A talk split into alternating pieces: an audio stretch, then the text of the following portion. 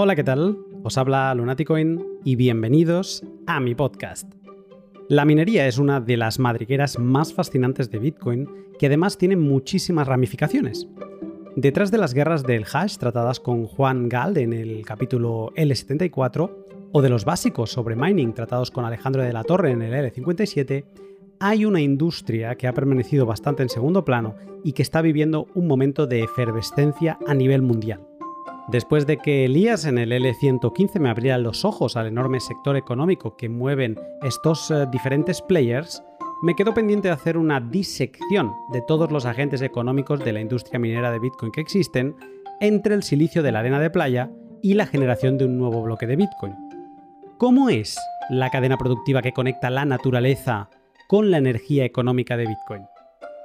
Este pod es una enciclopedia deliciosa de la que te cuento más en un minuto porque antes te voy a hablar un segundo sobre mis sponsors. Hodl Hodl es la plataforma web en la que puedes comprar Bitcoin sin KIC de otros particulares con total seguridad y desde el salón de casa. Hodl Hodl es un espacio web de encuentro entre gente que pone sus ofertas de venta y otros que las toman. La gracia de Hodel Hodel es que utilizan las multifirmas de Bitcoin para asegurarse que nadie se va a ir con tu dinero sin tú recibir los satoshis acordados. Las ventajas más grandes que le veo es su cero obligación a dejar datos, aunque sí que es verdad que hay vendedores que te los piden, eh, pero puedes buscar los que no lo hagan. También el acompañamiento que te van haciendo durante la compra indicándote los pasos que debes seguir y los que no y que puedes poner la dirección de, por ejemplo, tu Bitbox 2 para recibir los fondos directamente al cold storage. Si quieres empezar a comprar Bitcoin sin preguntas, sigue el link de la descripción y recuerda que si te registras utilizando el código Lunaticoin tendrás un descuento en comisiones para siempre. Bitrefill es otra empresa bitcoiner que es difícil no tenerle cariño. En Bitrefill puedes comprar con Bitcoin tarjetas regalo de una lista enorme de establecimientos también puedes recargar tu teléfono en todos los países del mundo y para rematar te permite enviarte liquidez en Lightning Network si es que estás ya mm, disfrutando de las ventajas de gestionar tus canales en, tu propio nodo. Cada semana, cuando preparo esta parte de la intro, reviso los nuevos servicios de Bitrefill y siempre tienen algo que me sorprende. Ya sea un nuevo servicio para viajeros, un nuevo servicio para gamers, un nuevo establecimiento de, para comprar ropa, algo de electrónica o más establecimientos donde amoblar mi casa. No esperes a que te siga contando servicios y échale un vistazo a Bitrefill tú mismo siguiendo el link de la descripción. Ya verás que te sorprenderás eh, viendo conocidos servicios como IKEA, Amazon, Rituals o Zalando. Todo para comprar con Bitcoin y sin preguntas. Al invitado de hoy hace tiempo que le sigo la pista.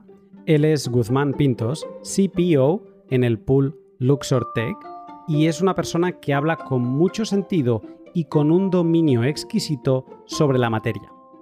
Guzmán forma parte de un pool, el último actor en esta cadena de valor que comentaba antes y que compone la industria minera de Bitcoin. Pero hay más. Para pasar de la arena de playa a poder conseguir minar un bloque de Bitcoin, tenemos las foundries o fabricantes de chip. Después los fabricantes de las máquinas que ejecutan estas operaciones de minado a cambio de consumir electricidad.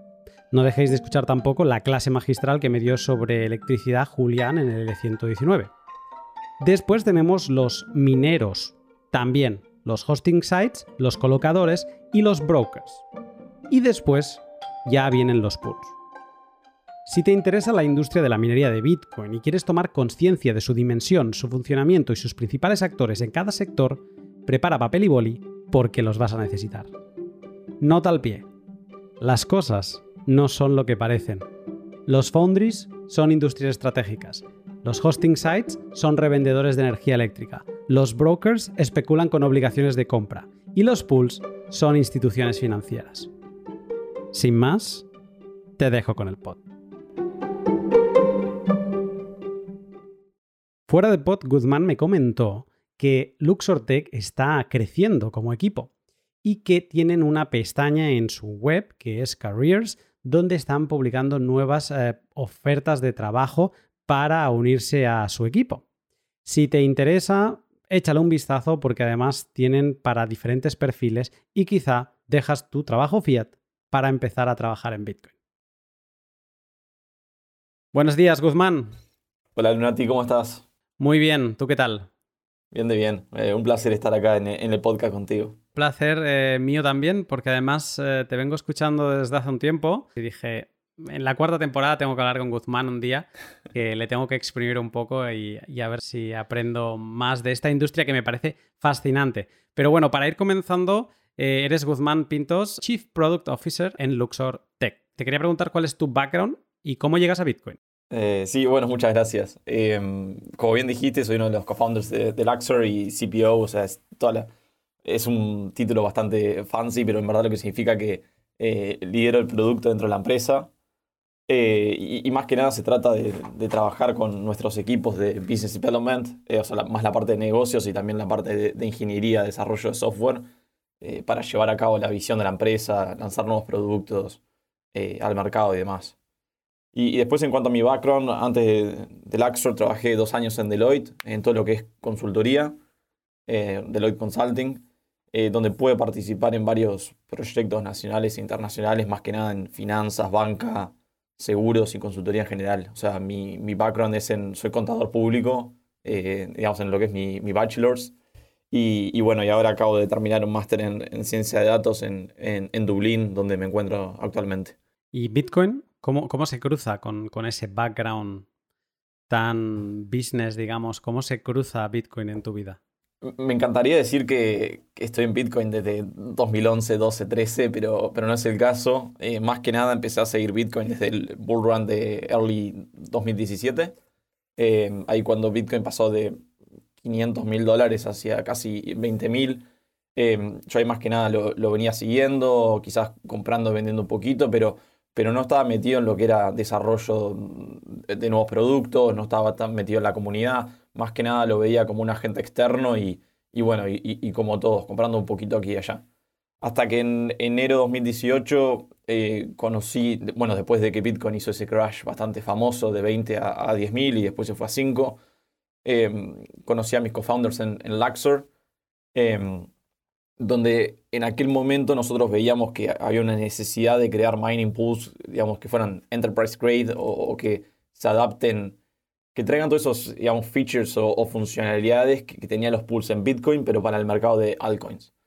Eh, y más que nada lo que me fascinó en aquel momento es que el mining pool eh, como que combina todo lo que es finanza, blockchain y cripto en uno. ¿Por qué? Porque el mining pool es como una especie de banco central descentralizado dentro de la blockchain, ya que el mining pool es el que se encarga de, la emisión monetaria dentro de, la, dentro de una red como Bitcoin. Es los que están encontrando esos bloques, los que pueden crear eh, nuevas monedas y los que los distribuyen eh, a lo largo de todos los mineros. Entonces eso, eh, esa idea de que combinaba todos estos aspectos para mí fue como el Orange Pill en, lo que es cripto y Bitcoin. y desde ahí en, en adelante fui como que hice ese clic. Viste que siempre todas las personas en, su trayectoria de Bitcoin llega a un punto como que fue clave eh, lo que en verdad empezás a entender la tecnología y para mí fue eh, encontrar ese momento donde el mining pool es como ese, em, esa entidad de, que combina el minero, el proof of work, el algoritmo de consenso, eh, finanzas, que donde más viene mi background, todo en uno. eso fue a mí mi momento más transformativo y bueno, y desde ahí adelante siempre trabajando con Luxor.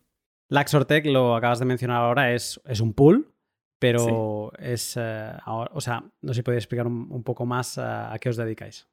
Sí, seguro. Eh, un mining pool de... Puedo hablar un poquito de lo que es la historia de los mining pools y, después cómo operan hoy en día. En un principio, eh, los mining pools, allá por, creo que fue Slashpool, el primer, creo no, fue Slashpool el primer mining pool que surgió en Bitcoin.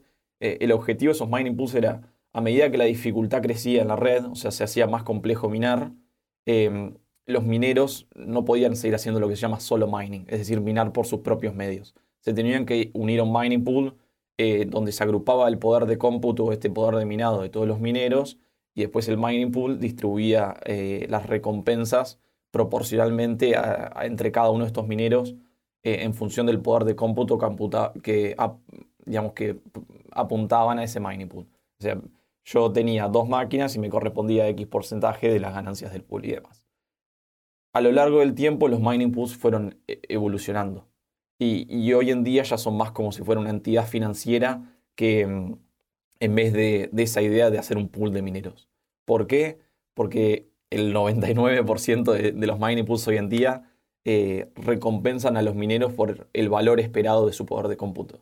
Es decir, eh, lo que hoy en día Laxor hace es, vos tenés un minero en tu casa, me estás vendiendo a mí tu, poder de minado, que yo soy el mining pool, yo te lo compro lo que se llama upfront, em, eh, por medio de, un mecanismo de pago que se llama full paper share, pero eso más que nada lo que, lo que eso dice es que es el valor esperado del block reward, hoy en día 6.25 bitcoins, más los transaction fees, y luego yo con ese poder de cómputo, Laxor, eh, decido y empiezo a minar bloques en la red de Bitcoin. Em, y en definitiva, como un pool hace, o sea, el PNL del pool, como, digamos, gana o pierde dinero, es en función de si lo que yo encuentro de bloques es superior a lo que le pago a los mineros, gano o, viceversa. Em, ¿Qué quiere decir esto? Que hoy en día el mining pool toma dentro de su propio eh, balance sheet, o sea, sus estados financieros, la varianza de minar. Eh, absorbe toda esa, esa varianza de lo que se llama suerte. O sea, minar en, Bitcoin es un, es un, proceso totalmente randomizado. Es decir, uno, hay solo 144 bloques por día y nunca te asegura que si vos tenés el 10% de la red vayas a encontrar siempre el 10% de los bloques, pero los mineros siempre les pagamos por el valor esperado de su hash rate. Entonces el mining pool hoy en día toma todo ese riesgo y, por eso es que decía que es más como una institución financiera que ir a agrupar a, los mineros dentro de, digamos, todo una bolsa. Eh, esto, la verdad es que me sorprende y y sí que es verdad que no he entrado mucho en profundidad en mis podcasts en, los, en el sector de la minería. Recién lo estoy haciendo de unos cuantos pods a esta parte. Y me, me, sorprende esto que me acabas de explicar. Siempre entendía como que el pool no ponía mucho en riesgo, simplemente esperaba a, bueno, hemos minado tanto, tú tienes tantas shares, y te toca, o sea, tantas participaciones, digamos, y a ti te toca entonces, pues de 10 bitcoins o de 12 bitcoins que hemos conseguido, pues te toca tanto, ¿no? No pensaba que, digamos, que los pools hacen están en parte haciendo un trading o un en base a las expectativas de conseguir bloques que tienen. Y estáis pagando por adelantado eh, a los mineros. Entiendo que habrá veces que por esta clase de suerte, que es el, proof of work, se pueden minar tres bloques seguidos y entonces ese día digamos que estáis en súper positivo porque seguís pagando al mismo ritmo que pagabais antes, pero debe haber días donde estáis eh, bajo el agua, ¿no? O sea, que, que, no se ha minado nada y que a la gente le tenéis que seguir pagando porque si no entiendo que se os desconecta y se os va a otro. Eh, es correcto, lo, acabas de explicar excelente y, y eso tal cual. Hoy en día los mining pools creo de todos los top 10 mining pools que están para Bitcoin, por ejemplo, el único que no funciona en este mecanismo de pago donde se paga por el valor esperado, como tú dijiste, eh, es Slash Pool, que hoy en día tiene el 3, 4% de la red. El resto del 95, 96, 97% de la red de Bitcoin opera en este mecanismo, donde el mining pool paga por el valor esperado y toma todo el riesgo dentro de su propia compañía. Y mm, una de las formas que nosotros tenemos para eh, mitigar esa varianza de un día encuentro un montón de bloques y otro día encuentro uno o, ninguno quizás, es teniendo varios pools. Hoy en día Luxor opera 11 o 12 different mining pools para distintas monedas. Entonces lo que ocurre ahí es que quizás un día tenemos mucha mala suerte en Bitcoin y capaz que no encontramos y tuvimos que pagar un montón a nuestros mineros, pero tenemos otras 10 monedas en las que capaz que sí tuvimos mucha suerte y ganamos mucho más. Entonces, al tener un, un portafolio de mining pools, e, e, ese riesgo, esa varianza que tenés, lo podés absorber entre, entre todos los pools. Eh, y eso fue, digamos, nuestra estrategia para poder empezar a absorber todo ese riesgo. Porque hoy en día tener un, mining pool de Bitcoin necesitas un capital, estás hablando de, los millones de dólares para poder operar. Me da la sensación entonces que mináis eh, altcoins para como un hedge, como una cobertura para esos días malos de Bitcoin. O sea, y casi como que sería muy complicado plantearse tener un pool únicamente de Bitcoin. Sí, o sea, cuando Luxor empezó, nos hubiese encantado lanzar un pool, o sea, de Bitcoin, pero la verdad que el requerimiento de capital para hacerlo era muy alto. Entonces, cuando nosotros empezamos en enero de ¿De cuánto estamos hablando de, ese requerimiento? ¿Cuánto podríamos estar hablando? Y millones de dólares. Necesitas millones de dólares. ¿Pero en, 10 millones o, en, o estamos en cientos? No, creo que necesitarías, yo creo que unos entre 500 y 1000 bitcoins. Como para poder, dependiendo del volumen, que cuánto hash rate tenga tu pool, eh, pero deberías de tener un monto bastante sustancial como para poder eh, asegurarte que siempre le vas a poder pagar a tus mineros, sin importar lo que. Em, quizás sea un poco menos, eh, digamos, depende de cuánto riesgo quieras tener, ¿no? Depende, termina siendo una ecuación estadística. Vos podés calcular con qué probabilidad vos, en un hipotético caso de que haya mucha mala suerte, cuántos bitcoins necesitas para cumplir con todos los pagos de tus mineros. Eh, entonces eso se puede hacer con una distribución estadística, lo podría llegar a calcular.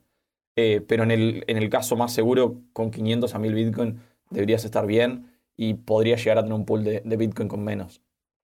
Cuando nosotros empezamos, claramente no, no teníamos acceso a esos fondos. Eh, entonces, una forma de hacerlo bastante más barata es empezando con altcoins. Entonces, esa fue nuestra estrategia para llegar a Bitcoin. Empezamos primero con un pool de Sia Coin, después pasamos a Decred, después volvimos Equahash, Em, bueno, después durante toda la vida del Axor fuimos agregando nuevos productos. Eh, bueno, después tuvimos nuestra pre-seed round, Serie A, donde fuimos levantando más y más capital y, y, eso en definitiva fue lo que nos hizo posible hoy en día poder tener un pool de Bitcoin, eh, donde, digamos, Luxor hoy en día hay 4.4 exahashes que representan aproximadamente 4% de la red eh, hoy en día. Muy interesante y de hecho me gusta que hayamos empezado a hablar ahora por la parte de los pools. Lo retomaremos al final, al, menos en la estructura que, me había planteado, pero me sorprende, me sorprende bastante. Veo que hay conceptos que los veía yo o los entendía de otra manera. Uno de los motivos por los que estamos hablando hoy es porque, bueno, de la caída en la madriguera de la minería de Bitcoin que tuve gracias a una conversación con Elías de Minerset Crypto, pues he empezado como a interesarme, ¿no? Por entender más, por esto mismo que acabamos de presenciar, de aprender sobre PUS, pues por aprender de todo, ¿no? Y en esta caída, por esta madriguera especial, me crucé con un, con un tweet que no era de Luxor directamente, eh, está relacionado, pero era un tweet de Hash Rate Index. Entonces lo vi, había unas estadísticas muy interesantes, como muchos datos de los que yo veía que iba a aprender, y entrando vi que era un portal que habíais creado en, en Luxor para dar información. Es un portal que recomiendo, hashrateindex.com, lo pondré en la descripción, y donde, ah, donde, una de las particularidades es que puedes ver eh, todas las empresas que están, o no todas, pero algunas de las que están cotizando en bolsa. Entonces, eh, antes de preguntarte un poco más por ello, ¿cómo se os ocurrió lo de, lo de hacer este, esta web de, de? Sí, eh, excelente pregunta. Em, el principal motivo cuando hicimos Hash Index fue, digamos, como una idea interna y algo que veíamos viendo en la industria, que la industria de minería es muy opaca. Eh, o sea, por muy opaca me refiero de que eh, hace falta información. Muchas veces, mismo incluso los mining pools son lo que se llama black boxes o cajas negras, donde uno en verdad no sabe cuánto el pool eh, le debería de pagar, por ejemplo. Em, entonces decidimos poner un sitio totalmente abierto y dirigido por la comunidad donde vamos tomando feedback de los que nos piden distintos mineros, eh, cosas que podemos mejorar para brindar un poquito más de transparencia en la industria. Entonces, lo primero que lanzamos fue lo que se llama el Hash Price Index, que eso en verdad muestra el, eh, ¿viste ese valor esperado que yo hablaba al principio de, lo que te corresponde minar? Bueno, es, un índice de eso. Es en tiempo real cuánto vale un terahash uh, del ASIC que tenés en tu casa. Em, o, en un colocation y demás. Es decir, como ese valor esperado del, poder de cómputo que generan estas máquinas. Para que los mineros puedan, digamos, auditar los mining pools o puedan eh, hacer estimaciones de cuánto, eh, de su rentabilidad y demás. Eh, eso fue como lo primero para dar un poquito de, transparencia a esta industria. Después intentamos hacer un, índice del precio de estos ASICs, que son los que, los que minan Bitcoin de por sí.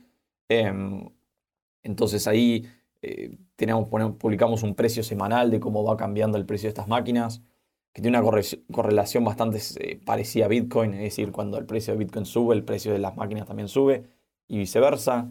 Y, después nos, metimos en todo lo que es eh, stocks o empresas que cotizan en bolsa, que se dedican a, la minería de, de Bitcoin. Em, algunas empresas como estas incluyen Marathon, que es uno de los mineros más grandes del mundo, Riot Blockchain, Argo Blockchain, Northern Data, hay, hay, no quiere decir cientos, deben haber quizás entre 30 y 50 em, empresas que cotizan en, las bolsas de distintos países, la mayoría en Estados Unidos y Canadá, pero también hay algunas empresas que cotizan en algunas bolsas europeas. Em, y ahí también pusimos otro índice eh, que, lo que hace es, em, en función del market cap de cada una de estas empresas, eh, es como una forma de, inversión. Y Luxor hace un mes y medio lanzó por medio de, de Viridi Funds, que, es una empresa en la que, disclaimer, Luxor es owner de, un gran porcentaje. Eh, es un ETF, por ETF es como un traded fund, es un fondo en el que uno puede comprar desde un share y ese ETF va a invertir entre, en todas estas empresas, que, en, todo su universo posible de inversión, que son empresas que están relacionadas a la minería de Bitcoin. Entonces cualquier persona hoy en día con pocos cientos de, dólares puede tener em, exposición a, la minería de Bitcoin sin necesidad de ir y comprarse un ASIC y ponerlo en el garage de su casa con todas las complicaciones que eso tiene, no solo por los requerimientos de capital, eh, sino por el ruido y calor que genera y demás. Entonces eso es como que también acerca más a, todo el mundo que quiera tener un poquito de, exposición a lo que es Bitcoin mining, eh, que lo pueda hacer en un producto totalmente regulado, porque esto, este, este ETF eh, cotiza en la bolsa de, New York, está el ticker es RIX y, la empresa que, lo maneja se llama Viridi Funds. Em, y nada, eso fue como la, última pata de Hash Rate Index y, que también le da un montón de, exposición a tanto inversores retail como inversores más sofisticados con más acceso a capital a, meterse en, todo lo que es Bitcoin mining sin necesariamente estar haciendo Bitcoin mining. Es muy interesante, lo he dicho antes, lo vuelvo a recomendar porque hay información sobre esto de los precios de los ASIC. Es muy divertido ver cómo, cómo han fluctuado y, como bien decías, relacionada con el precio de Bitcoin. Incluso puedes ver la caída por el, China Ban, este último, puedes ver la caída de precio, puedes ver cómo ahora está volviendo a remontar. Entonces e, es muy divertido ver eso, ¿no? La, variación de precio en, los equipos y luego otros datos eh, muy interesantes como el precio esperado del hash rate. Eh, esta web a mí me ha dado pie a entrar en, uno, en un tema que nunca he tocado, que es tomar conciencia de todos los actores involucrados en una industria que, como decía antes, para muchos es muy misteriosa, que es la industria de la minería de Bitcoin. ¿no? Entonces, me gustaría repasar contigo, em, yo lo he dividido en, cuatro bloques, a ver si estarás de acuerdo conmigo o no. Y, entonces salto directamente a preguntarte por lo que me parece que es lo primero, el principio de todo. Al final, los ASIC son como aparatos que están diseñadas eh, exclusivamente para hacer una cosa. En el caso de Bitcoin, pues eh, hacer un, hash de tipo SHA-256 sobre una cadena de, números que tú le, pasas, ¿no? Entonces, eh, estas máquinas, estos ASIC, se componen de muchos chips y entonces toca hablar de, las, de los foundries, que no sé cuál sería la traducción ahora en, español, pero bueno, son estas fábricas de chips. Yo pensaba, y esto es algo que aprendí de Elías, que todo estaba en China. Como siempre se habla de que China está todo muy centralizado, y me llevé la sorpresa de que no, de que los, los monstruos más grandes están fuera. Pero bueno, para no adelantar mucho más, te pregunto, ¿cuáles son los actores de estas foundries que deberíamos conocer? Y no sé si quieres aclarar un poco más qué, son las foundries. Eh, sí, seguro. Eh, el Foundry es, en definitiva, el, productor de, los chips, de esos wafers de, ASICs. Em, y, los foundries no solo se dedican a lo que es minería de Bitcoin, son estas mismas foundries lo que hacen los chips a los que van a nuestras computadoras, a nuestros celulares, eh, a nuestros electrodomésticos. Todo, digamos, hoy en día existen hasta lavarropas inteligentes que necesitan un procesador eh, para, para, poder operar, incluso autos. Em, entonces estas foundries en verdad lo que se dedican es a hacer eh, chips eh, que pueden correr software, eh, ya sea Windows, macOS, Linux, Android, em, iOS para el iPhone, o, ya sean chips ASICs, que son chips diseñados para cumplir una única función, que en el caso de la minería de Bitcoin es correr em, ese SHA-256 sobre el, block template que le envía el mining pool a, cada uno de estos ASICs ahí hay dos o tres grandes players en, esta industria, más que nada es algo que está bastante concentrado. ¿Y por qué está tan concentrado? Es porque los requerimientos de capital y, de conocimiento de, o sea, todo lo que es la IP para diseñar estos chips es, muy, muy caro. Estamos hablando de cientos de millones de dólares. Y, ahí los, dos o tres grandes players eh, que existen hoy en día es TMSC, eh, que, si mal no recuerdo está basado en Taiwán. Eh, TSMC, que bueno, de ser, si no es él, es uno de los eh, productores de chips más grandes del mundo. Después tenemos Samsung, eh, que, viene ahí por detrás. Intel, y bueno, y, después hay otras chips foundries un poquito más pequeñas, pero digamos, a grandes rasgos, esas son como las tres manufacturers de, chips más grandes del mundo. Eh, Intel no tanto mentido en, o no tiene tanta alocación de su total de producción para lo que es minería de Bitcoin, pero Samsung y TSMC, TSMC más que nada, eh, sí.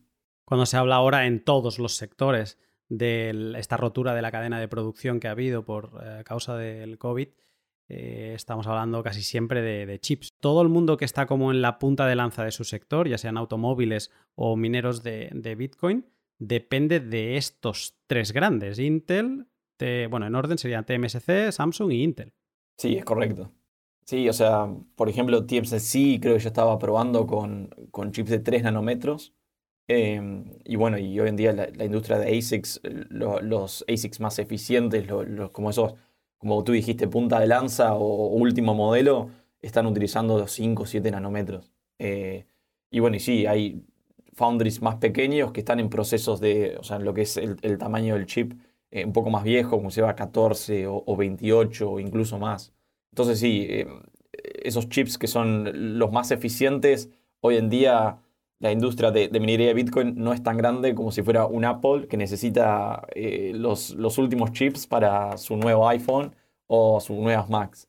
Entonces sí, o sea, la industria de, de ASICS está intentando competir con eh, con Apple, con, Samsung, su propia producción, o, cualquiera de otras estas empresas eh, bastante más grandes, en busca de chips. Y eso es uno de los problemas o cuellos de botella que tiene hoy en día la, el tema de la minería Bitcoin, que no somos capaces de producir tantos ASICs como hay demanda. Y por eso que también vemos el precio de los, de los ASICs disparatarse, porque hay mucha demanda por estos mineros, pero no hay suficiente producción esto me, pone, me, trae algo, un tema que no había reparado yo, es que dentro de lo grande que es Estados Unidos y estas potencias que tenemos en el mundo, todo el mundo depende de tres sitios, en Taiwán, en Corea y en California con, con Intel. Es, muy, es muy curioso, o sea, tú antes decías que estas industrias necesitan cientos de millones de dólares, y a mí me da la sensación que deben, deben ser miles de millones, porque si no habría más. No, sí, sí, sí, es, eh, me voy a haber quedado muy corta ahí en, el, en los requerimientos de capital. Eh, pero sí, o sea, son billones de dólares para poder hacer un taper y, probar un chip nuevo. Eh, después toda la cadena de suministro, de producción, tener acceso a los recursos para fabricar en, estas cantidades. Em, la tecnología, o sea, es, es, algo muy complejo de hacer. Em, sí, tal, cual como tú dijiste, ¿no? O sea, no, no es fácil mañana, incluso si alguien tiene el requerimiento de capital, poner a, a hacerse chips a en 3, 5, 7 nanómetros no es fácil. O sea, necesitan muchos años para poder llegar a ese nivel. Eh, toda la mm. cadena de suministro, de producción, eh, tener, digamos, desde el raw material para hacer estos chips, eh, a tener los ingenieros para hacer esto. Uno tendría que ir literalmente a TSMC y, y, y, sacarse a los ingenieros para traérselos a la empresa nueva, porque tampoco hay, tantas personas que sepan hacer esto. entonces, sí, tal cual como tú dijiste, es, es, algo muy complejo y es, es una industria que es muy difícil de que se pueda descentralizar en el corto plazo, solo por todas las economías de escala que tiene. Em, entonces sí, eh, es ver eh, la manufactura de chips de forma descentralizada, distribuida entre más players. Em, yo creo que, que, es muy difícil de que ocurra y, y yo creo que también los gobiernos se van a querer de a poco meter en esto, ¿no? Porque hoy en día todo opera con chips. Entonces, eh, creo que va a ser también de, interés de, los gobiernos, ya sea en Unión Europea, Estados Unidos o, otros países, poder empezar a concentrar la producción de chips dentro de sus jurisdicciones. Em, porque imagínate, en político caso que mañana hay un conflicto entre Corea del Sur, donde está Samsung, y, Estados Unidos. Eh, entonces, Corea del Sur puede decidir no venderle más chips a Estados Unidos. Entonces ahí que se para la economía de Estados Unidos porque ya no pueden desarrollar más eh, autos, computadoras, eh, teléfonos, ASICs de minería de Bitcoin. O sea, yo creo que está en el mejor interés de, los países y más los que son potencia poder empezar a desarrollar chips dentro de sus propias jurisdicciones o, por lo menos en países de los que sean aliados. Esa es la única forma en la que yo veo que es de interés de, de los gobiernos y de las poblaciones poder dentro de sus propios países empezar a poder eh, tener estas tecnologías y hacer el desarrollo de estos chips. O sea, de una forma de absorber el costo, o sea, en el mejor interés del país. Pero, pero si no, es muy, es muy difícil que, que, la producción de chips se, sea más descentralizada. Eh, es curioso el, caso de China, que aunque hay foundries en, China, no son ni de lejos del tamaño de, de estos monstruos, ¿no? Que estamos hablando de Intel, o TMSC y, Samsung. Supongo que hablando de potencias y con intereses estratégicos, pues seguramente China será la, que veremos. Alguna grande tiene que estar creciendo ya para convertir, para mm, al menos rivalizar, no sé si de tú a tú, pero con, alguna de, estas. Yo tenía las capitalizaciones y claro, la capitalización de Samsung quizás es eh, un poco no confusa, pero distorsiona, porque Samsung es muchas cosas, ¿no? Pero la capitalización de TMSC eh, son 48 billones. No, 48, no, capitalización, no, 48 billones de ingresos de revenue. De vendas. Sí, y, en, y de Samsung fueron 200, pero claro, es lo que decía, ¿no? También te vende lavadoras. Pero TMSC es, puro chip. Entonces estamos hablando de una industria grande. Eh, nanómetros. Hay una gráfica interesante en, en Rate Index donde un poco también relaciona los diferentes nanómetros que podemos estar encontrando ahora en los equipos de ASIC, que ahora, hablaremos de ellos. Y al menos en esa gráfica vamos de los 6, 8 como los mejores, los más pequeños. Aquí el tamaño importa, pero al contrario de la broma, ¿no? Es eh, contra más pequeño mejor. Y es los 6, 8 son como los más eh, pequeños y más eficientes y luego tendríamos las máquinas que están con 13 o, 16 eh, nanómetros. Tú hablabas ahora, yo había leído de que TMSC estaba con los 5 nanómetros, tú incluso has mencionado los 3 nanómetros. O sea, la, guerra ahora, el que, el que saca músculo entre estos foundries es, es, eso, a ver quién, las, quién los hace más pequeños. Sí, claro. Em, y llegando a esa gráfica, lo que quiere mostrar es eh, la eficiencia de estas máquinas. Cuanto más chico el chip, eh, va, a va, a poder producir la misma cantidad de hash rate, pero consumiendo menos electricidad. Entonces tu operating expense, que es el gasto más grande de estos mineros en el día a día, va a ser más bajo a un mismo nivel de revenue. Eh, eso también lo que significa que los chips más nuevos o con, de mayor eficiencia y por ende de menor nanómetro son más caros. Entonces esa gráfica lo que compara es el output de inversión inicial para tener un chip de esos contra el operating expense que es más bajo. Entonces, eh, eh, bajando la tierra, ¿qué significa eso? Un, por ejemplo, Bitmain S 9 que es un minero, el más famoso que quizás eh, la mayoría deben de conocer aquí, que está en la industria hace ya 5 o 6 años, es muy barato, o sea, hoy en día puede uno puede conseguir una de estas máquinas usadas por 400 o, o 450 dólares eh, pero el costo de energía eléctrico va a ser muy alto. Esta máquina va a consumir eh, en el entorno de 90 a 100 watts per terahash. ¿Qué quiere decir eso? Que uno va a gastar 90 a 100 watts por una unidad de, poder de minado en terahashes. Eh, comparado con Bitmain S, 19 o sea, 19, que es el último, el modelo más eficiente de, de Bitmain, que es el, el ASIC manufacturer más conocido, que va a consumir en el de 30 watts per terahash. Entonces es tres veces y media más eficiente eh, que el minero de 5 o 6 años de antigüedad. Y estos eh, Bitmain S19 hoy en día valen 10, 12 mil dólares en el mercado spot. Entonces estamos hablando de 450 dólares contra 10 o 12 mil. Eh, entonces uno ahí está pagando quizás 20 meses más por, por, el, por el ASIC como tal pero el, eh, uno gana tres veces y media en lo que es la eficiencia. Intel no se ha puesto con el tema de los chips de minería y parece ser, bueno, visto desde fuera, ¿no? Parece como raro que, dejes ese canal de venta cuando podrías estar también vendiendo eh, y, al menos que tienes el expertise y los ingenieros. ¿Se espera que Intel se incorpore a este sector? Yo creo que sí, y, en parte ya, ya lo está. Em, si la memoria no me falla, en 2018 Intel aplicó por una patente para un diseño de chip de ASIC y, desde entonces han estado, han habido varios rumores, eh, e incluso yo he llegado a escuchar de que eh, Intel estaba probando internamente ciertos Bitcoin miners. Em, y bueno, yo creo que quizás el año que viene vamos a ver un ASIC, em, digamos, con chips de Intel eh, en el mercado. yo creo que sobre 2022 eso, eso va a ocurrir pero eso es pura especulación mía. Em, mm. Lo que sí Intel, que ya tiene GPUs, o sea, tarjetas gráficas, eh, en las que se pueden minar distintas criptomonedas, ya no sea Bitcoin, pero en, cierta forma ya están en lo que es el minería de criptoactivos, ¿no? Em, por medio de sus GPUs, eh, donde se, puede minar Ethereum o, otras monedas.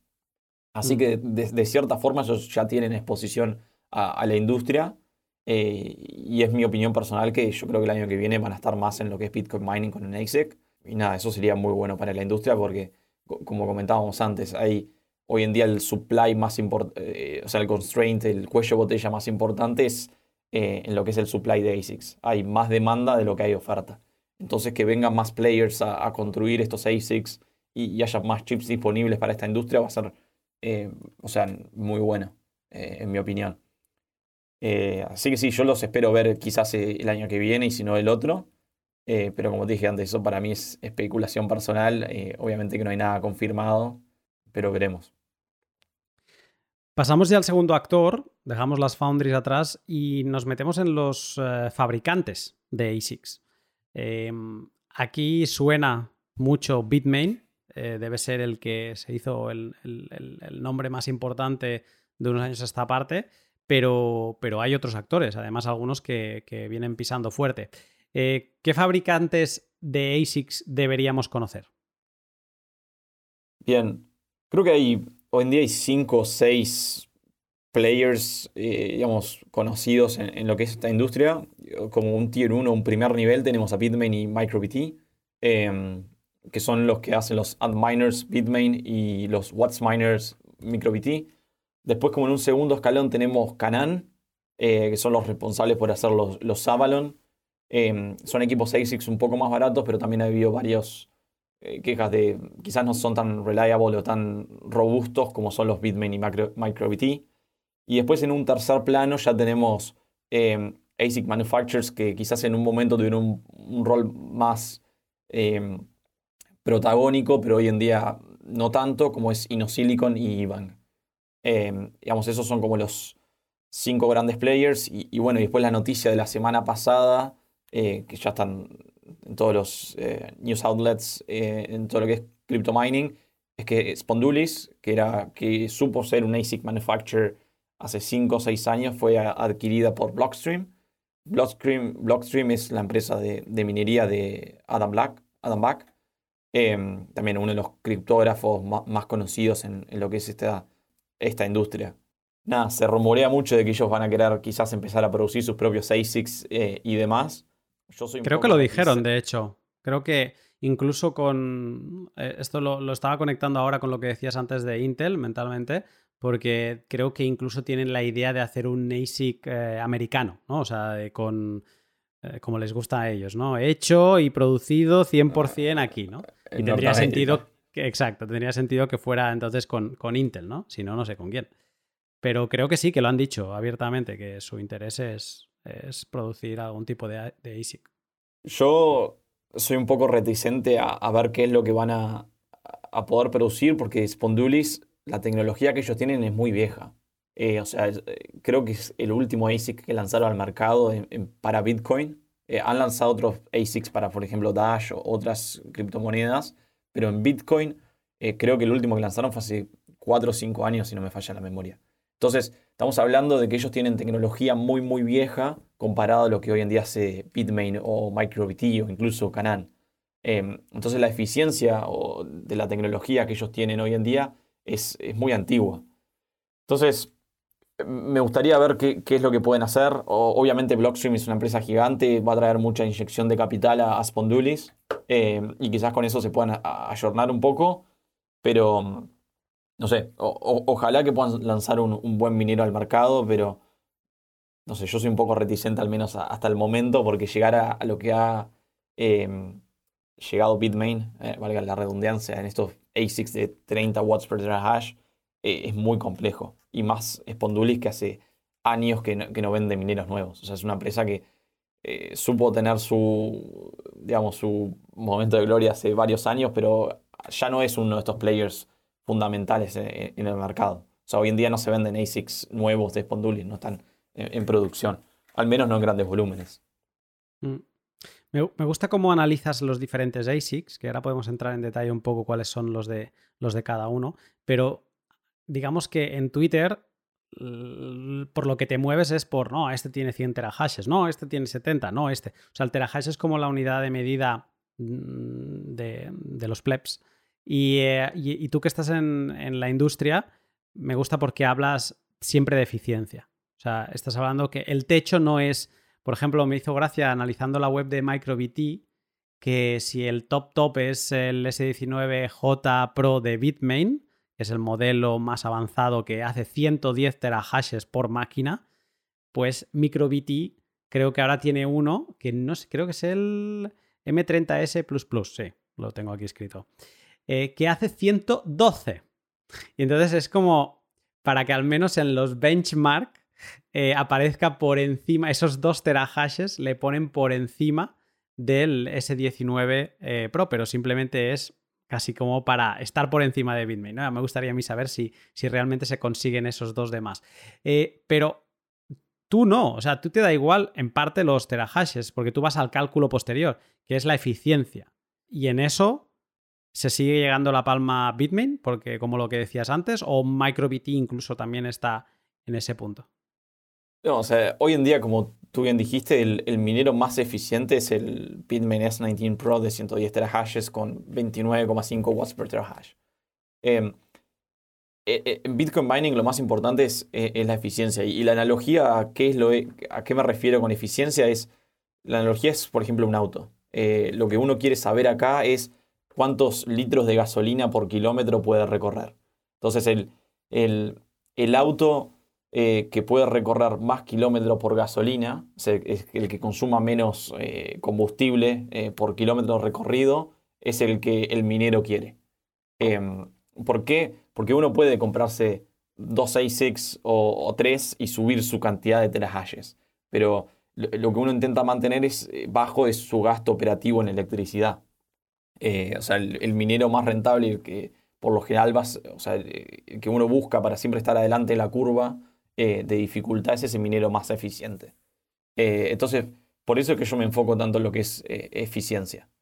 Em, y, qué quiere decir un minero más eficiente? Es a mismo nivel de, costo energético, supongamos 5 centavos de dólar por, por kilowatt consumido, cuando va a venir otro bear market en algún momento, o sea, Bitcoin es, es cíclico, entonces si uno tiene el, un, por ejemplo, un ASIC viejo como un S9, llega a un punto que ese minero no va a ser rentable a 5 centavos. Pero el, más eficiente sí lo va a ser. ¿Por qué? Porque a misma cantidad de, output de terahashes va a consumir menos electricidad. Em, entonces, lo que uno hace al, comprar estos mineros más, más eficientes es está protegiendo eh, para cuando venga un downturn de Bitcoin y, y, la rentabilidad de minar baje. Entonces, uno va a poder seguir siendo rentable eh, y otros mineros con equipos más antiguos o menos eficientes no lo van a hacer. Es fascinante porque hay tantos detalles que, se tienen que tener en consideración y es eso, hemos visto como ahora las ventas de S19 han vuelto a explotar. Yo recuerdo, em, creo que fue en el verano pasado, cómo se vendían palés enteros de S19 y que se los quitaban de encima. Ay, de S9, perdón, y se los quitaban de encima. O sea, mm, creo que por 25 dólares tenías un S9 y nadie los quería. Eran, no, no, eran productivos, ¿no? Y ahora, pues lo que decías tú antes, están sobre 400 dólares. Y es muy interesante como eso, como gente que está optando por aparatos antiguos porque ahora se pueden conseguir, pero que a la que venga un bear market los barre, ¿no? Ahí es donde se ve bien bien quién está apostando por futuro y ahora hablaremos que son los, los siguientes actores, em, qué mineros están apostando por el futuro con inversiones más grandes, eh, aunque, o sea, aunque tengan que invertir más, pero con aparatos más eficientes para prepararse para los próximos, seguramente hasta el próximo halving en, en adelante. Tengo una última pregunta de este sector y es que así como en las foundries tenemos Taiwán, Corea y, Estados Unidos con Intel, bueno, no hay muchos, pero están mm, dos en Asia y uno en, Estados Unidos. En tema de producción de mineros, todo es China. Esto es... O sea, a mí por esa parte lo que está haciendo Blockstream no me parece mal. Otra cosa es que lo lleven a buen puerto. Pero es algo que mm, preocupa en el sector minero. Sí, 100%. Y, y creo que bueno, en la industria norteamericana siempre se viene hablando de cuándo va a haber un, manufacturer de, ASICs. Eh, y yo también creo que en 2022, sino 2023, vamos a empezar a ver eh, algún minero fuera, un eh, manufacturer fuera de China, ya sea en Estados Unidos. también se habla que hay un potencial manufacturer en Israel. así que sí, yo creo que eso también está viniendo un poquito, esa shifting de poder en lo que es ASIC mining. Bueno, lo vimos con el en China Ban. Eh, China históricamente fue eh, el país con más mineros del mundo, quizás con 40, 50 o incluso algunas personas manejaban 60% del hash rate mundial concentrado dentro de China. Y ahora estamos viendo como ese, ese shift de poder hacia Estados Unidos y Norteamérica. Eh, y estamos viendo como los, los mineros más grandes del mundo se están yendo todos hacia, hacia allí. que de alguna forma también es, es un poquito o sea, es bueno porque se está distribuyendo el, poder de, digamos, de un país hacia otro, pero también nosotros en la comunidad tendremos que advocar para que no ocurra que eventualmente tengamos el 60% del hash rate en vez de en China, en Estados Unidos. Porque si no estaríamos en, el mismo escenario. Bueno, yo por esa parte entiendo que no se va a, reconcentrar todo en China. Sé que en China se han vuelto a, encender granjas en algún punto. No entiendo por qué, porque la legislación china yo ya eh, he decidido no intentar entenderla. Y, mm, luego también como se, está diversificando por Kazajstán, por Noruega, también se... Y luego también, al, eh, no sé si era en, Paraguay, creo que también hay algunas zonas. Y mm, digamos que yo creo que incluso si todo lo de China se acabase yendo, algo más de descentralización tendríamos. Lo que pasa que sí que creo que en el sector minero las grandes inversiones están viniendo más por parte de Norteamérica, o sea que no me extrañaría que siguiese si sigue creciendo a este ritmo de inversión en Estados Unidos, pues que mm, ya no ahora, pero que en los próximos años Estados Unidos acabe siendo algo preocupante como nos preocupaba hasta ahora China, ¿no? Sí, 100%. Bitbox 2 es la wallet física de la empresa suiza Shift Crypto, cuando empiezas en Bitcoin es comprensible que empieces con una software wallet como Moon o Blue.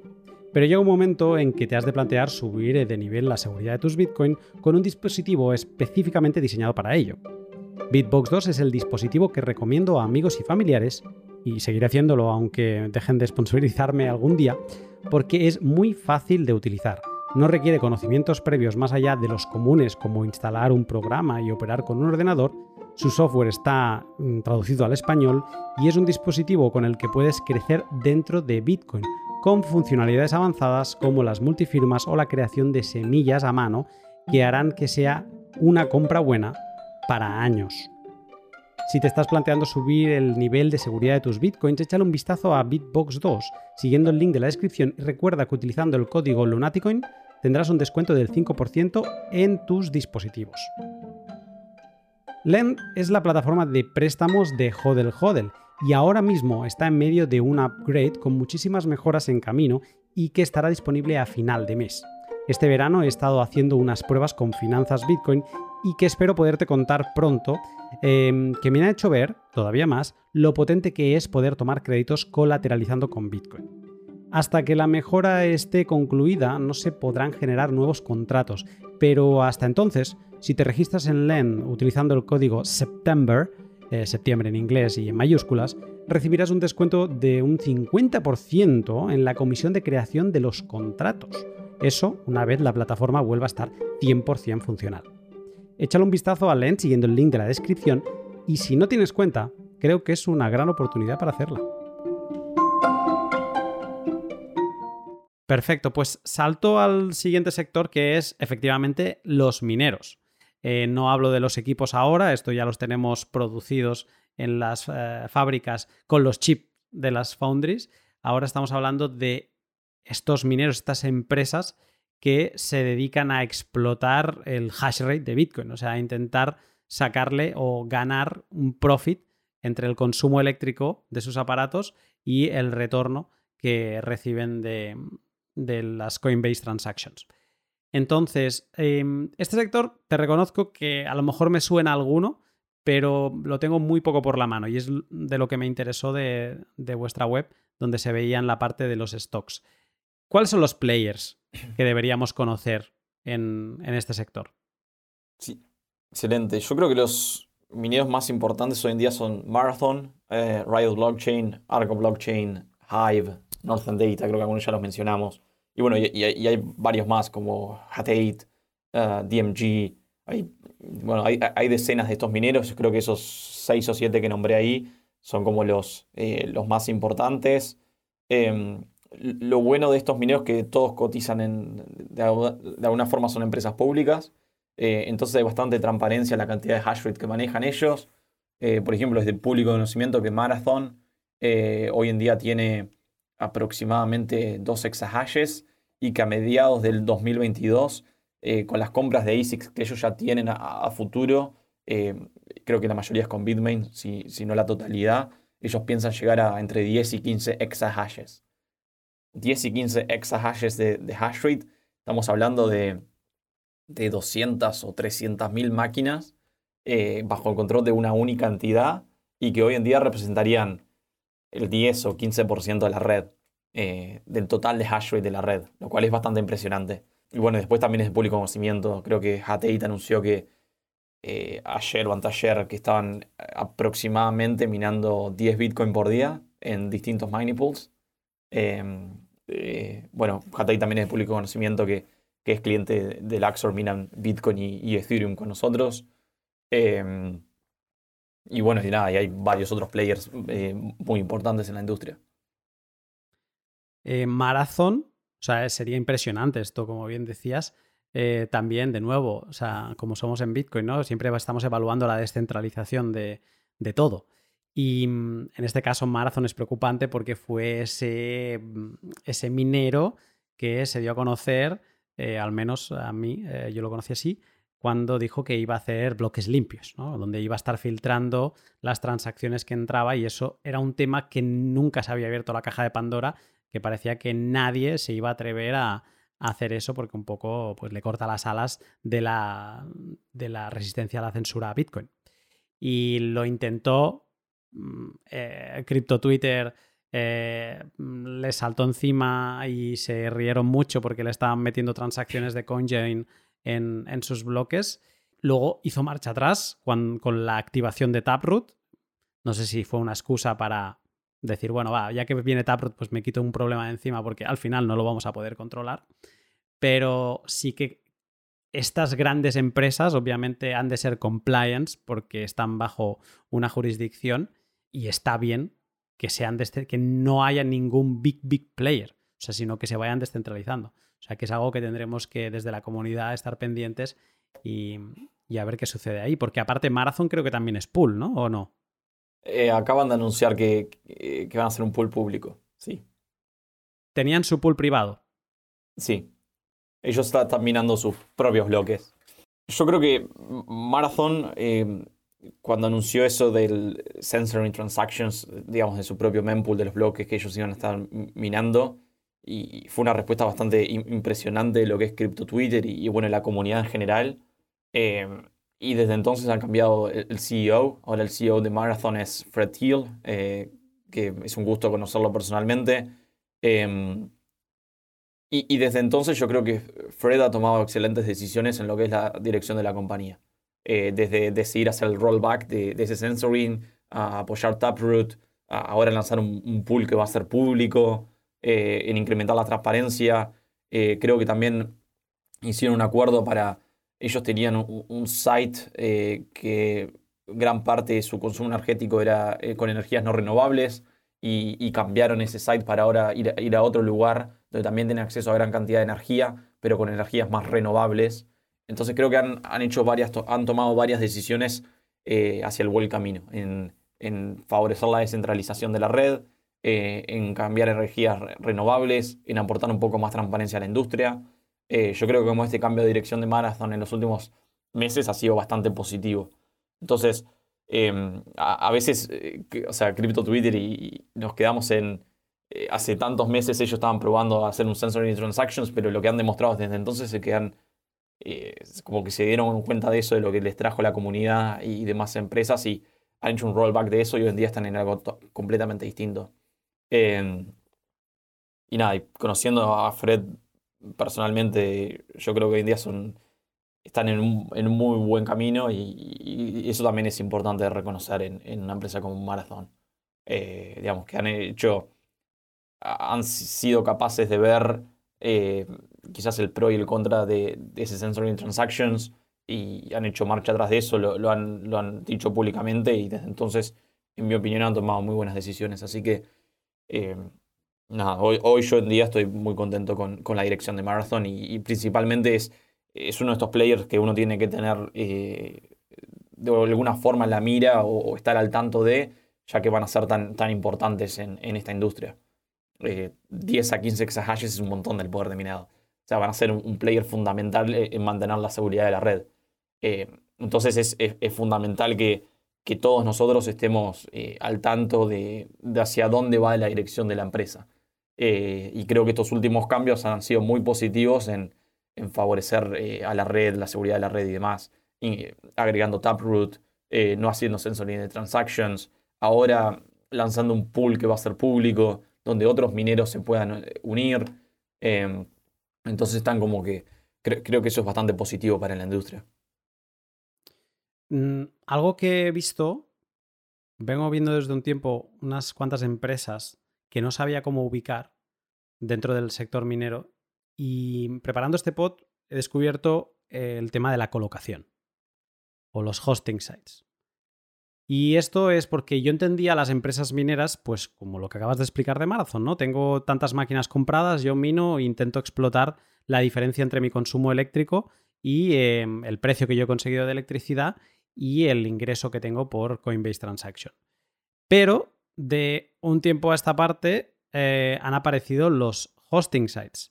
Eh, ¿Cómo podrías explicar qué es un hosting site? Sí, un hosting site en definitiva lo que es es un revendedor de energía eléctrica. ¿Por qué me refiero a un revendedor de energía eléctrica? Es una empresa que tiene un...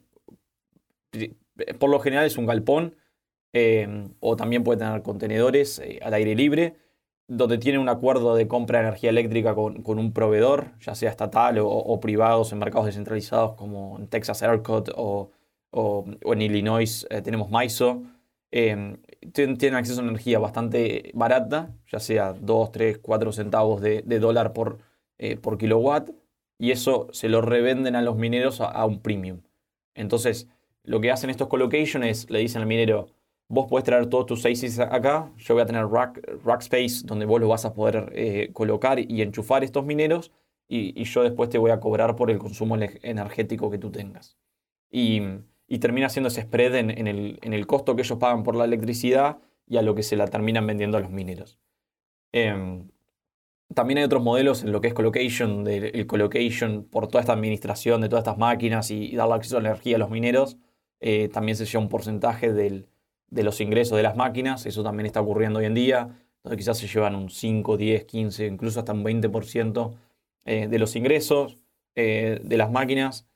Em, y, bueno, y una de las tendencias que estamos viendo ahora en, lo que es colocation space en, Norteamérica, eh, con toda esta migración de China a Estados Unidos, es que no hay, el colocation no se puede desarrollar tan rápido, o sea, no pueden construir tantos racks y poner tantos transformadores e instalar tantos mineros eh, como hay disponibles hoy en día.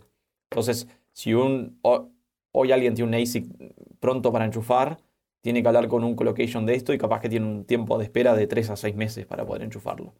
Porque estos colocations no pueden crecer tan rápido como la industria le está pidiendo hoy en día. Em, big players ahí en Norteamérica Compute North, eh, que tienen ya en el cientos de megawatts, Core Scientific, que hace poco anunció que por medio de un SPAC iban a, ser, eh, iban a convertirse en una empresa pública, eh, Blockware, Frontier, y bueno, hay, varios más, ¿no? Pero esos son como que los, los grandes players. Como hosting sites. Como hosting sites. Yo, yo los hosting sites los, los entiendo como es, o sea, porque incluso ha habido mineros que siempre eran de tener sus equipos y minar para ellos y ya está, que simplemente han, como ellos tienen el expertise de todo lo que hace falta para que esas máquinas funcionen, pues simplemente han seguido construyendo aún no tener las máquinas y están alquilando, que básicamente es lo que es, eh, intentándole sacar un margen a esa parcela que les ha quedado para cada ASIC, ¿no? Eso sería una manera de entenderlo, es como como es eso, ¿no? Bueno, me gusta cómo lo has definido tú, como un revendedor de energía eléctrica, pero aparte de un revendedor de energía eléctrica, con ese componente de que mm, también te creo una instalación para los ASICs. O sea, necesitas tener un buen contrato eléctrico y tener el expertise, eh, la experiencia de saber instalar, eh, de hacer estas instalaciones para ASICs. Exactamente. Eh, y, y, varios de estos mineros públicos, como por ejemplo creo que es Riot Blockchain, que es un equipo muy, muy pequeño, quizás son 5 a 10 personas, que ellos se dedican a, primero, levantar fondos en mercados de capitales. Con esos fondos van y compran miles de, ASICs en China y se los mandan a uno de estos colocations donde le hacen la administración de todos sus equipos. Entonces estamos viendo que varios de estos unicornios eh, mineros que cotizan en bolsa, eh, sus equipos son 5 o 10 personas, porque lo único que necesitan son un CEO, algunos analistas financieros, eh, levanto plata, compro ASICs y los mando a un colocation donde me los enchufan y me hacen toda la administración de mis equipos. Entonces esto, eso está ocurriendo en lo que son los miners. Toda esa expertise de cómo correr un farm, cómo hacer que los equipos corran de forma eficiente, eh, cómo operarlos, configurar mining pools y, demás. Todo ese knowledge está pasando a lo que es el, el colocation, el que opera las máquinas y no tanto al, al dueño de las máquinas per se. Vale, ¿Colocation llamarías también a los hosting sites o para ti el colocation es alguien como Compass Mining? No, es el, hosting site. Vale. Porque entonces luego hay esta, esta, otra pata que entiendo que está más relacionada con el retail, que es, eh, son esas puertas de entrada, porque ahora mismo eh, me decía Elías fuera de pod que el, home mining para los ASICs, al menos para los fabricantes de ASICs, está cerrado. O sea, es un, es un canal de venta que, que no les interesa Creo que en MicroBT de tanto en tanto puedes comprar máquinas individuales, pero no es algo que prioricen. Yo lo entiendo. O sea, tienen a gente como Marathon, que estaba explicando ahora, que les compran miles de máquinas. ¿Para qué romperse la cabeza con alguien que va a tener un problema en el envío, que te va a dar el mismo trabajo que alguien que te ha comprado miles de máquinas, ¿no? Entonces han aparecido estos players como Compass Mining que te permiten que tú tengas tu propia máquina, pero ellos la están custodiando por ti y la están gestionando por ti, ¿no? Te la, colocan en uno de estos, em, de estos hosting sites. Eh, ¿Estos qué serían? Si no son, son con los, colocadores, ¿no? O, por el estilo. Claro, como bien dijiste, o sea, hoy en día los manufacturers como Bitmain y, MicroBT, eh, Inosilicon, Canan, ya no venden a, retail o, a los plebs como, nosotros. ¿Por qué? Porque tienen 10, 20, quizás 30 empresas que le compran el, 100% de, su capacidad de producción, incluso de su capacidad de producción en un año en adelante. Em, entonces muchas veces lo que termina ocurriendo es que hay brokers, eh, ya sea Compass Mining, Watum, Kaboom Rocks, Blockware, hay, hay, muchos en este mercado que sí son capaces de acceder a, compras en grandes volúmenes eh, con Bitmain, con MicroBT, y que después pueden salir a, revender claramente a un premium, o sea, si la compran a 100, la van a vender a 100, no sé, 10, 20, 30, lo que fuere, con, su margen de ganancia, en menores cantidades, ya sea una máquina, 2, 5, 50, 100. Incluso hoy en día si alguien quiere comprar 50 máquinas a, un manufacturer, no, no, va a poder. Estamos hablando de, miles.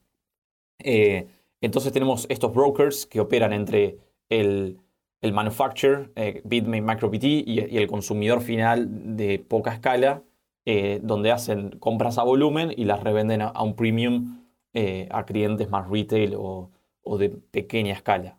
Incluso algunos clientes de pequeña escala, y esto lo digo entre comillas, estamos hablando de inversiones de 1, 2, 5, 10 millones de dólares, ¿no? Bueno, es que me, me acabas de decir que 50 máquinas ya no te cogen el teléfono. Si son S19J a precio de retail, eh, eso es medio millón de dólares. Sí, claro. Eh, incluso estos eh, hosting sites ya tampoco toman clientes de una, dos máquinas. Toman clientes que vayan y consuman 50, 100, 200 máquinas como mínimo. O sea, si hoy, hoy alguien tiene 10 máquinas en su casa y las quiere sacar y pasar a un hosting site, va a tener un, gran, pero gran problema intentando buscar espacio para que alguien se las tome. ¿Por qué? Porque tenés empresas enormes que tienen miles de estas máquinas que están dispuestas a tomar todo ese espacio. Entonces el hosting site dice, yo tengo un cliente que me toma todo el espacio o quiero ir a, a 100 clientes eh, que me van a dar más dolores de cabeza en llamadas, en, que les tengo que hacer un invoice todos los meses, eh, en shipping, en, management, o tengo un solo cliente que me toma todo el espacio, uno, dos o, tres, digamos, pocos clientes grandes. Eh, entonces eso también está pasando hoy en día en, todo lo que es el hosting y, los plebs no tienen tanta, tanta oportunidad como tenían antes. pero sí, o sea, como tú dijiste, hay varios brokers que se dedican a eso, hacer compras en volúmenes en, China y, vender a, pequeña escala en Europa y, Norteamérica. Los home miners están, están condenados, estamos condenados a, minar shitcoins para conseguir Bitcoin. Es, eh, la conclusión de, estas palabras tuyas, al menos lo que, como lo estoy viendo. Y un poco sí. Lamentablemente, un, poco sí. O sea, sí, hay, hay empresas que hoy en día, gracias, están ayudando a que pequeños mineros puedan tener acceso a un poco más de economías de escala, ya sea Compass, Blockware, Watum, digamos, hay, varios, eh, digamos, tienen el mismo modelo de negocio. Em, pero si bien es economías de escala, sigue siendo un precio más premium, ¿no? O sea, no es, no es el precio que, que alcanzan eh, Marathon, Riot Blockchain, Hat8 o estas empresas gigantes que hacen compras de miles, ¿no? Pero sí, igual es, es mejor, ¿no? Sí, el componente ruido eh, yo creo que es, ya no por el consumo, que también, ¿no? La eficiencia, aquí estamos, eh, está subiendo la electricidad en España cada día y estamos hablando de 15 céntimos para arriba ya de, euro, no de dólares, que ya es más. Entonces, eh, o te vas con un S19 o, o, poco vas a hacer, ¿no? Y, y es, complicado, se ha puesto complicado para el home miner. Luego hay otras empresas, eh, o sea, sigue habiendo más eh, empresas que dan servicios a los mineros. Yo solo te voy a preguntar por una porque ha tenido mucho ruido, creo que ha hecho bastante marketing, que es Upstream. Y luego investigando un poco, eh, digo, bueno, esto es una empresa de servicios para mineros, porque básicamente son los que te habilitan a poder extraer energía eléctrica del gas natural, ¿no? Es, es así. Correcto. Upstream em, es otro de estos players dentro de la cadena de valor de Bitcoin mining, como fuimos desde el chip manufacturer al, que hace los ASICs, a los hosting facilities, al broker que hacen eh, los envíos de ASICs de China a, Norteamérica em, o, cualquier parte del mundo en, definitiva. Y después Upstream Data lo que se dedica es a hacer soluciones en contenedores, donde uno puede tener distintos sitios de, donde se extrae gas natural o se hace flaring eh, o venting de gas natural. Eh, y estos contenedores adentro tienen un montón de ASICs y toman ese gas natural, lo convierten en energía eléctrica em, para poder minar Bitcoin. Em, Upstream Data es, eh, es, una digamos, de las más conocidas o que ha sido bastante más vocal em, en lo que es eh, o sea, Bitcoin mining con, con Flare Gas y, todo ese componente ESG que tiene. Eh, pero, digamos, hay, hay otras empresas que también se dedican a, lo mismo, en hacer contenedores que se pueden instalar en el medio del campo donde se extrae este gas natural y esos contenedores están llenos de, digamos, de ASICs, em, digamos, que con medio de esa energía se, genera energía eléctrica de, ese gas natural que de otra forma se desperdiciaría eh, en la atmósfera eh, y, contaminando eh, para poder transformar eh, ese desperdicio en, valor energético y en Bitcoin a, final del día. Mm. Has mencionado ahora una palabra, ESG, que esto estamos, o sea, en esta nueva temporada que empiezo ahora, estamos casi em, obligados a conocer el significado porque ya veo que va a estar en cada plato de cada sector de Bitcoin que nos pongamos a comer. ESG eh, e son las siglas de Environment, Social y Governance. Y básicamente es, como este compromiso social que, o sea, como son empresas que tienen compromiso social, compromiso con el medio ambiente y con la gobernanza. Y mm, e, esto, sobre todo en este sector más de mineros, que son los que básicamente tienen las máquinas enchufadas y funcionando, em, va a ser el pan de cada día a partir de ahora, ¿no? Sí, y es lo que venimos viendo hace rato ya en lo que es la industria de, Bitcoin mining. Em, eh, se habla mucho del, consumo excesivo de, electricidad de Bitcoin que ya llega a alcanzar eh, el consumo de, otros países, eh, ya sea países de mediana o incluso gran escala. Pero lo que muchas veces no se habla del consumo energético de Bitcoin es que la energía no se puede almacenar. O sea, puedes almacenar pequeñas cantidades de energía en lo que es una batería, aunque la batería es un elemento muy contaminante y excesivamente caro de hacer a gran escala. Pero cuando uno tiene, por ejemplo, una represa hidroeléctrica, esa, eh, esa represa hidroeléctrica cuando consume energía, eh, si esa energía no la consumen los hogares, eh, de otra forma se desperdicia. Y ahí es cuando entran los, mineros de Bitcoin.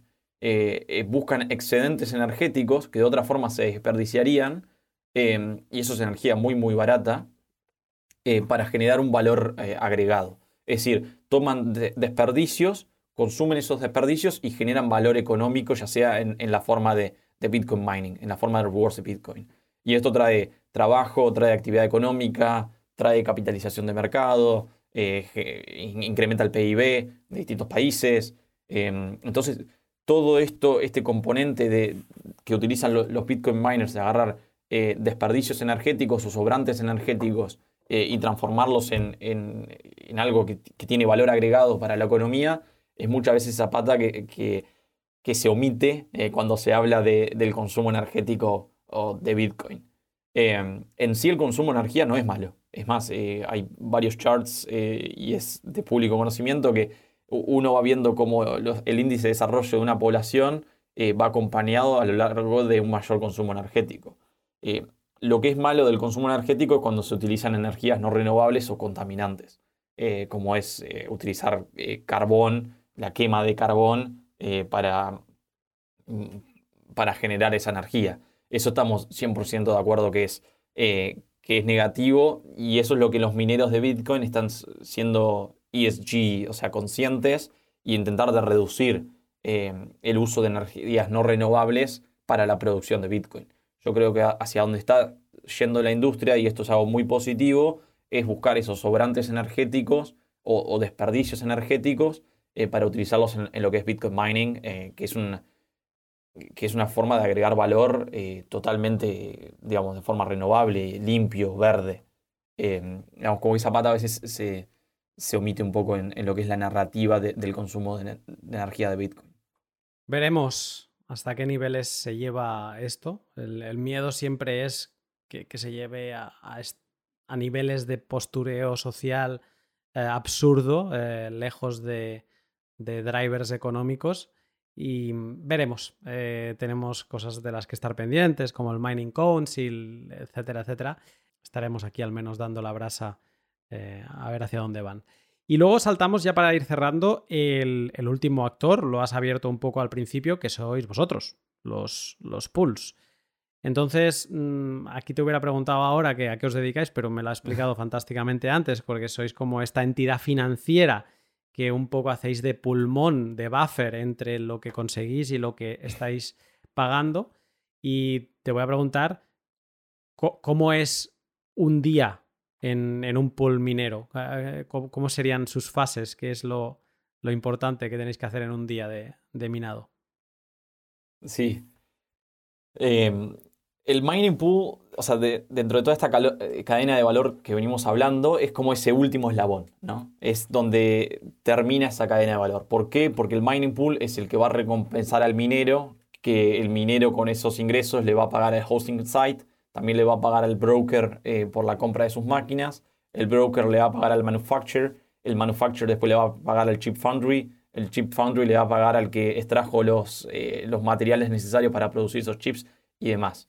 Entonces, eh, lo que le paga el pool a, los mineros eh, son todos esos ingresos que se van distribuyendo a lo largo de toda la cadena de valor que venimos hablando en el podcast.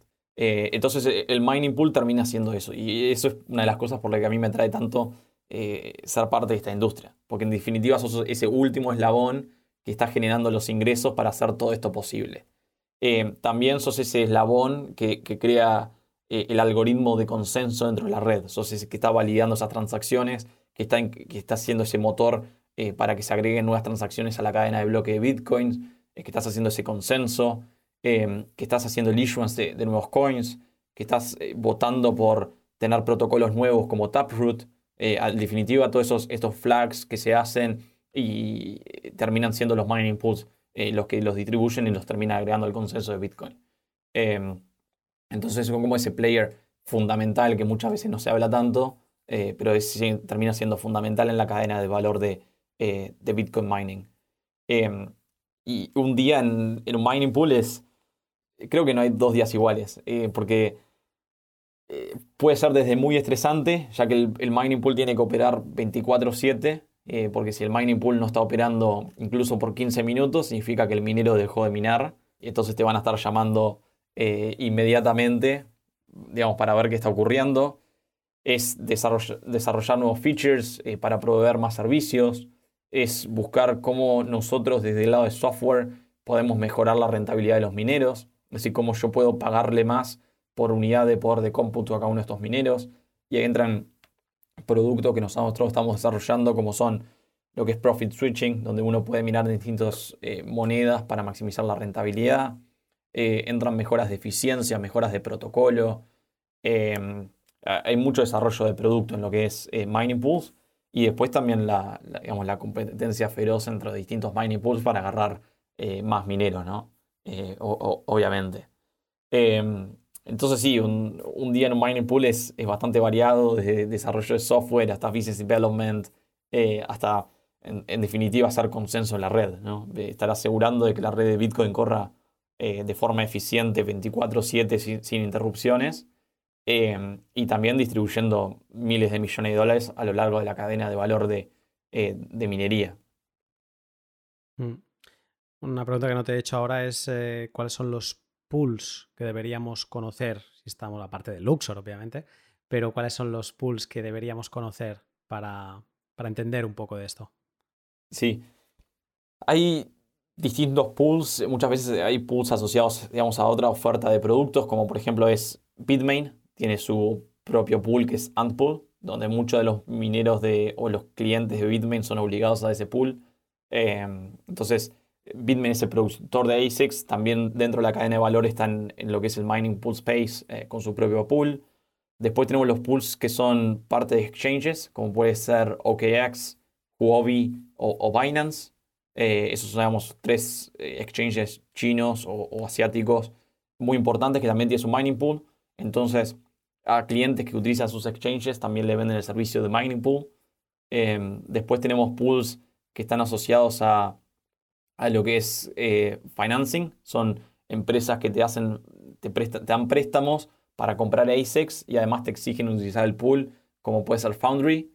Em, otros players importantes son Luxor, Slashpool eh, en, este espacio. Em, ¿Quién más se me ocurre? Bueno, Marathon, que ahora está entrando como empresa de, minería eh, de bitcoins pública. Está Argo Blockchain, que también está sacando un, pool que se llama Terra Pool, que la idea es que sea un pool de energía verde o que solo mineros em, con el, que están utilizando energía renovable se puedan unir. Eh, digamos, hay como bastantes... eh, hay, varios players en lo que es mining pools y está bastante descentralizado por suerte. Muy interesante, y ahora que mencionas lo de la descentralización de los pools, cuando he estado estudiando en mi caída a la madriguera de Bitcoin, he estado estudiando los puntos donde Bitcoin es mm, menos centralizado, hay menos descentralizado y por lo tanto más vulnerable. Siempre la crítica ha sido el pool, ¿no? Es que los pools están concentrados todos en China. Es que los pools, es que los pools.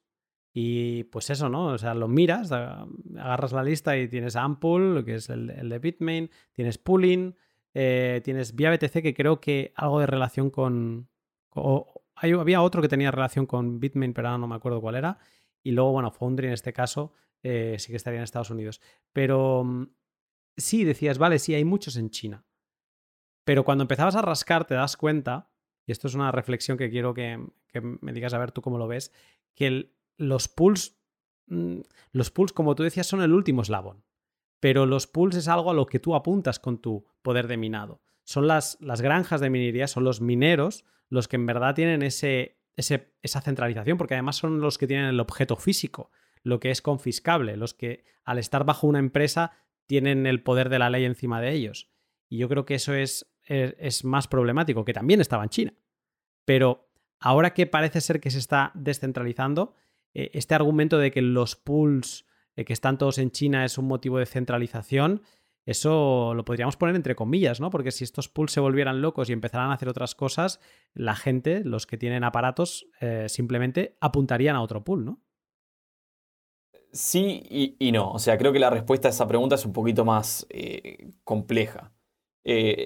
El argumento de que se habla de la centralización de, los pools de minería en China, que bueno, gracias al China Ban estamos viendo que se está reduciendo, pero bueno, hace unos meses esto ocurría, es que vos podías agarrar los tres top pool chinos y, quizás llegabas al 51% de la red.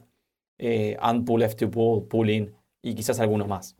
Entonces eh, el riesgo ahí es que puede ir el, Partido Comunista Chino a agarrar a los CEO de estas tres empresas, eh, ya sea secuestrándolos o, lo que fuera, para eh, hacer, exigirle a estas empresas que puedan hacer un ataque al 51% de la red, eh, agreguen transacciones que de otra forma no se agregarían o hagan como que alteren ese status quo del, consenso en la red de Bitcoin.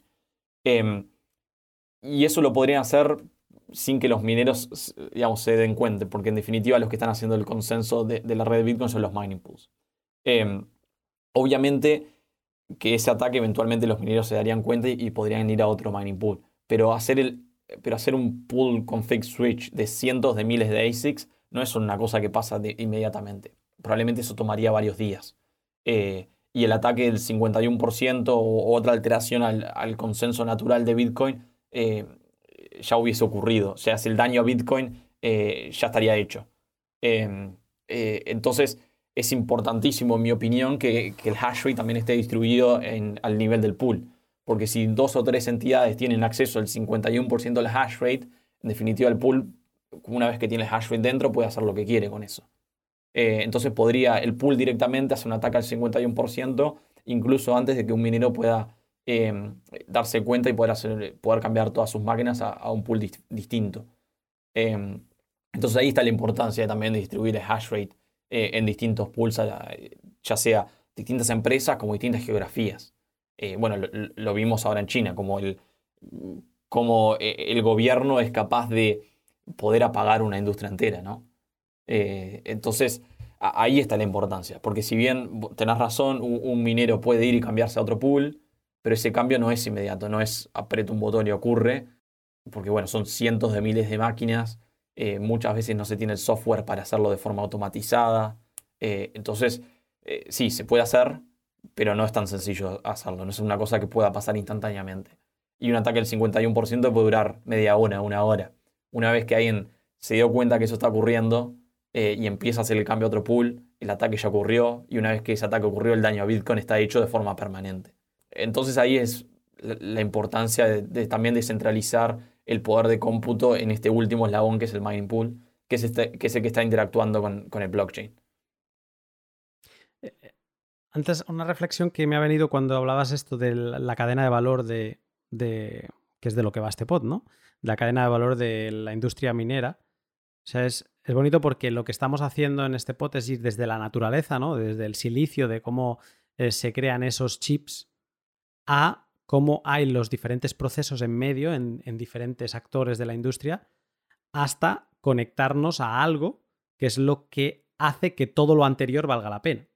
Ese algo es Bitcoin y el pool, que sois vosotros, sois los que dialogáis con esta otra naturaleza, ¿no? que es eh, la prueba de trabajo de, Bitcoin. Y es, eh, bueno, es, aparte de bonito, es interesante el tener esta imagen general. una última pregunta por la parte de los pools. O sea, la diferencia entre que un pool apunte a Luxor o apunte a otro pool, a final del día es precio. ¿Es quién me da más por lo que tengo? Eh, creo que una respuesta corta, quizás sí, pero, o sea, eh, los métodos de pago en, los pools son prácticamente los mismos. Entonces todos los pools van a pagar de forma similar. Eh, te diría lo mismo. Más que nada, creo que apuntar a un pool u otro muchas veces se trata de, relaciones que se hacen entre el minero y el mining pool.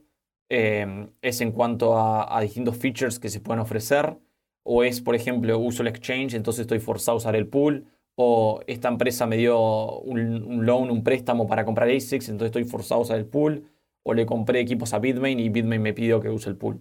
Entonces ahí eh, la respuesta es un poquito más compleja de solo precio, eh, pero sí hay digamos, muchos factores que, eh, que afectan a, cómo se distribuye el hash rate en distintos mining pools.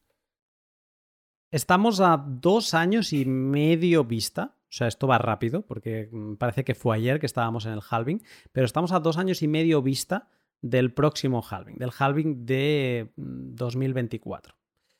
Mm, em, ¿Cómo te imaginas este sector mientras sigamos a 6,25 bitcoins por, por bloque?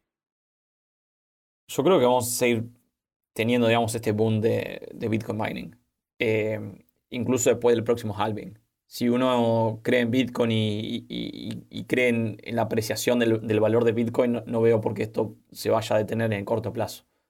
Em, hoy en día tenemos, digamos, constraint, o sea, en lo que es el supply para tener hosting space, o sea, poder enchufar ASICs a, la red. Eh, tenemos, eh, digamos, también complejidades en traer chips para poder hacer más ASICs. Y yo creo que esto en los próximos 6 meses, un año, 18 meses, se va a empezar a, solucionar y va a ser más sencillo acceder a, a poder minar Bitcoin. Eh, pero sí, o sea, yo no veo que esto se detenga en, lo más mínimo en los próximos, en los próximos años. De ninguna forma. Si, algo va a ocurrir es que esta industria va a seguir creciendo de forma disparatada, con, digamos, duplicando hash rate. Yo creo que hash rate va a llegar a all time high en, a principio del año que viene.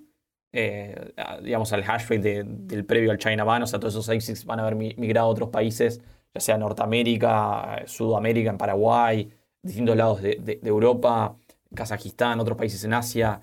Em, vamos a volver rápidamente a all-time highs eh, a principios del año que viene y de ahí yo creo crecimiento exponencial en, la red, eh, en lo que es incrementar la seguridad en la red de Bitcoin y demás. Em, eh, también la tendencia de que Estados Unidos va a seguir siendo un player cada vez más importante. Estados Unidos y Canadá van a seguir siendo eh, jugadores muy importantes en, lo que es Bitcoin mining. También se está viendo cómo mineros en, Norteamérica están mirando en, Latinoamérica para poder empezar a ser pilotos o empezar a, poner capital en otras jurisdicciones para disminuir su riesgo también de, riesgo país. eso también es algo que está ocurriendo. Pero sí, yo creo que esta industria va a seguir creciendo de forma muy acelerada. Pues yo no sé, yo estoy, o sea, estoy fascinado porque mm, cuando veo imágenes de estas ah, eh, mining farms y también, sobre todo las que se han abandonado en China, estas que estaban en zonas más desérticas, que de golpe se veían esas estructuras de aluminio que medio futuristas, casi con tanto cable, con tanto generador, eh, y luego las que veo, las imágenes que veo de Texas, eh, donde está el, son on-site completamente, o sea, minan con la energía que extraen en ese punto y, ves también estas estructuras de acero con fondo desértico. Ostras, a mí me, recuerda a la ciencia ficción, me recuerda a, la serie de Westworld también y a esta mezcla entre máquina y naturaleza. Me tiene fascinado por esa parte más romántica y luego por todos estos drivers económicos Así que estaré muy pendiente. Em, lamento no haber dedicado más tiempo a la minería en, estas últimas tres temporadas, pero creo que de, esta en adelante va a estar muy presente. Eh, Guzmán, te agradezco tus explicaciones, el estar, el, dedicarme este tiempo hoy y espero seguir en contacto contigo. A ti, muchas gracias por, la invitación y, un placer eh, venir aquí a tu podcast. Estamos en contacto. Un saludo. Estamos en contacto, saludos.